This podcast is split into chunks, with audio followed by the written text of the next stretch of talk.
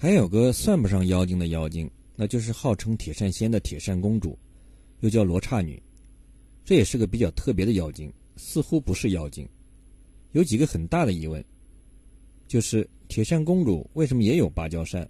芭蕉扇不是老君的宝物吗？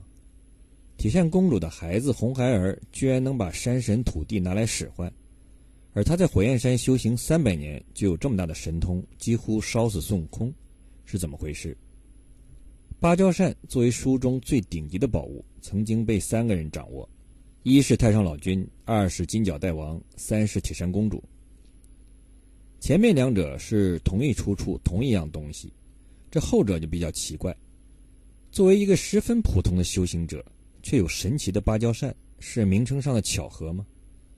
首先，在书中其他厉害的宝物没有名称重复的现象；其次，铁扇公主的芭蕉扇和老君的芭蕉扇一样，都可以生火。铁扇公主有两把芭蕉扇，一把能生风灭火，而另一把能生火，就是那把被当作假芭蕉扇的能生火的宝扇。芭蕉扇的来历，灵吉菩萨曾经提到过。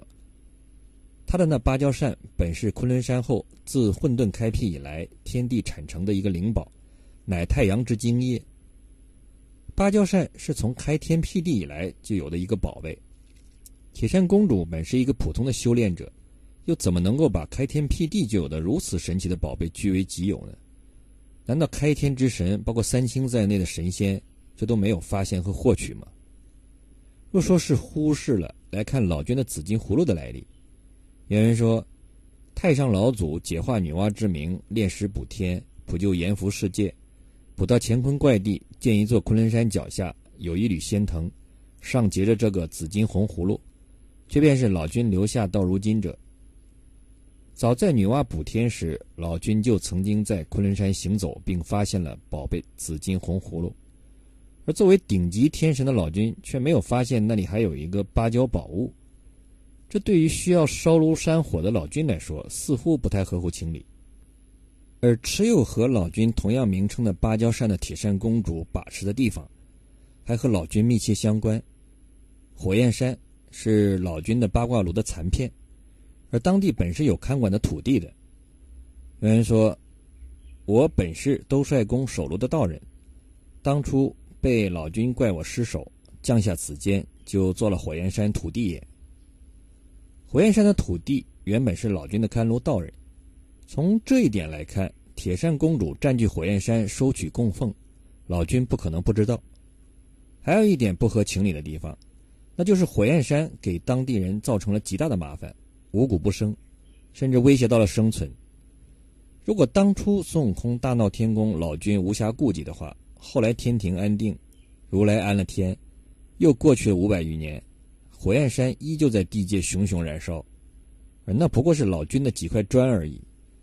对老君来说，移走并非难事，可以说是举手之劳。而偏偏铁扇公主却在那里原本有土地的情况下，以芭蕉扇让当地人不断祭拜。